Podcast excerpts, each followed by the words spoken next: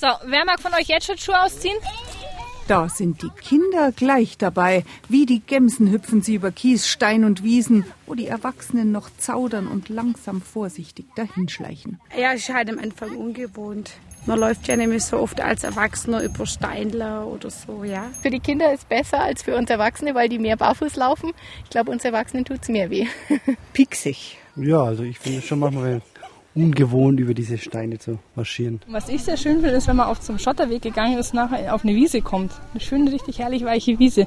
Das ist wie wenn ich auf Wolken gehe. Das ist wunderbar. Schön, saftig, weich, kuschelig. Ein Genusswanderer.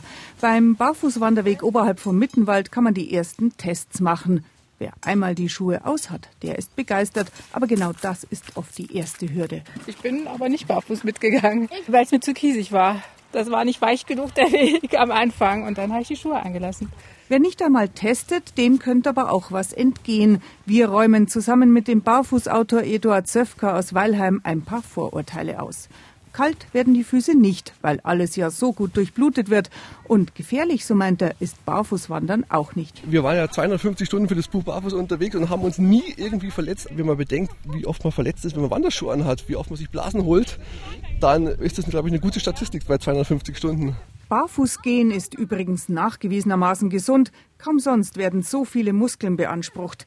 Der Rücken richtet sich wieder fast automatisch gerade auf.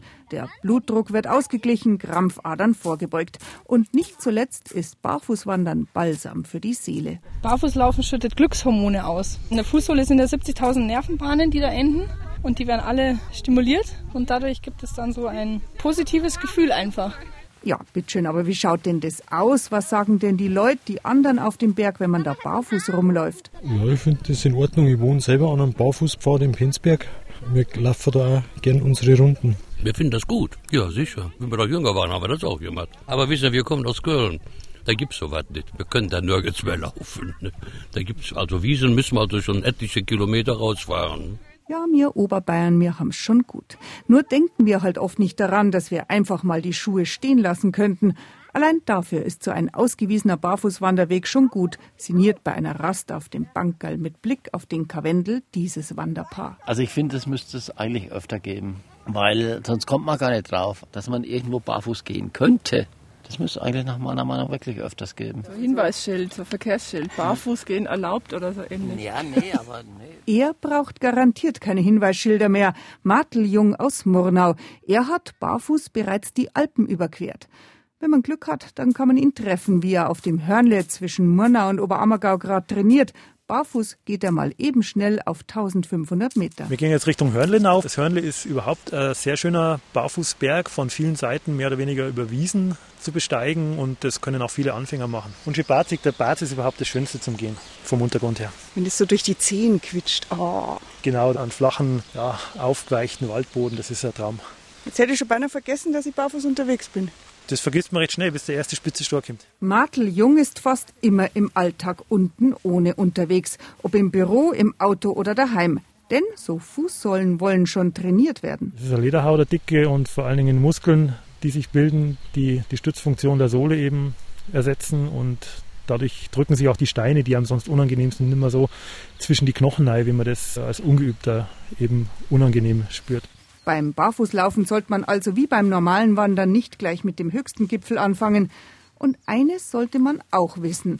Barfußwandern kann süchtig machen, meint lachend diese Wanderin, die wir auf dem Mittenwalder Barfußwanderweg treffen. Ja, also ich habe äh, diesen Beitrag einmal im Bayerischen Rundfunk gehört. Es hat mir so gefallen, dass ich mir jetzt das Buch gekauft habe und das ist jetzt schon mein dritter Weg, den ich mache. Jetzt schwärmt sie von der kostenlosen Fußmassage. Ja, das ist irgendwie wie so Kribbeln, Ameisen laufen in den ganzen Füßen, die sind heiß, die glühen. Man merkt, die Beine werden locker oder leicht anders durchblutet, ja. So genau kann man das eigentlich gar nicht so beschreiben. Man muss das einfach fühlen, selber machen und fühlen. Gut, das Barfußwandern habe ich selbst ausprobiert und kann es nur empfehlen. Aber die Kinder finden auch, das gilt alles nichts, wenn ich mich nicht auch noch in das halbe Meter tiefe Schlammloch wage, in der Mitte des Mittenwalder Barfußwanderwegs. Ja, ich kämpfe jetzt mit mir, ob das zur authentischen Reportage dazugehört, dass ich weiß, wovon also, ich rede. Aber Entschuldigung, was ist denn das für Aber- Journalismus? Ja. ist das grauslig oder schön? Schön. Also die Blutegel, die wollen schwimmen. Das hat Gott massieren. Im Schlamm ist es voll cool. Bleibt man am manchmal so stecken, wenn es tief ist. Aha. Pass auf, da beim Anfang, da ist es glitschig. Da rutscht man richtig aus. Ihr habt voll Teufel. Aber es ist schön. Am Ende ein einhelliges Fazit der Barfußwanderer. War herrlich. Tolles Erlebnis. Über Stock und Stein, über Hölzer, über also alle möglichen Naturmaterialien und man hat jetzt schon wirklich das Gefühl, man hat was da mit seinen Fiers. Also es fühlt sich gut an. Da habe ich mir erst schon gedacht, wie kann man nur barfuß, wo es halt so gute Bergschuhe gibt, freiwillig am Berg aufgehen. Und mittlerweile kann ich es durchaus nachvollziehen. Das hat Gott massieren. Voll cool. Das sind Glücksgefühle.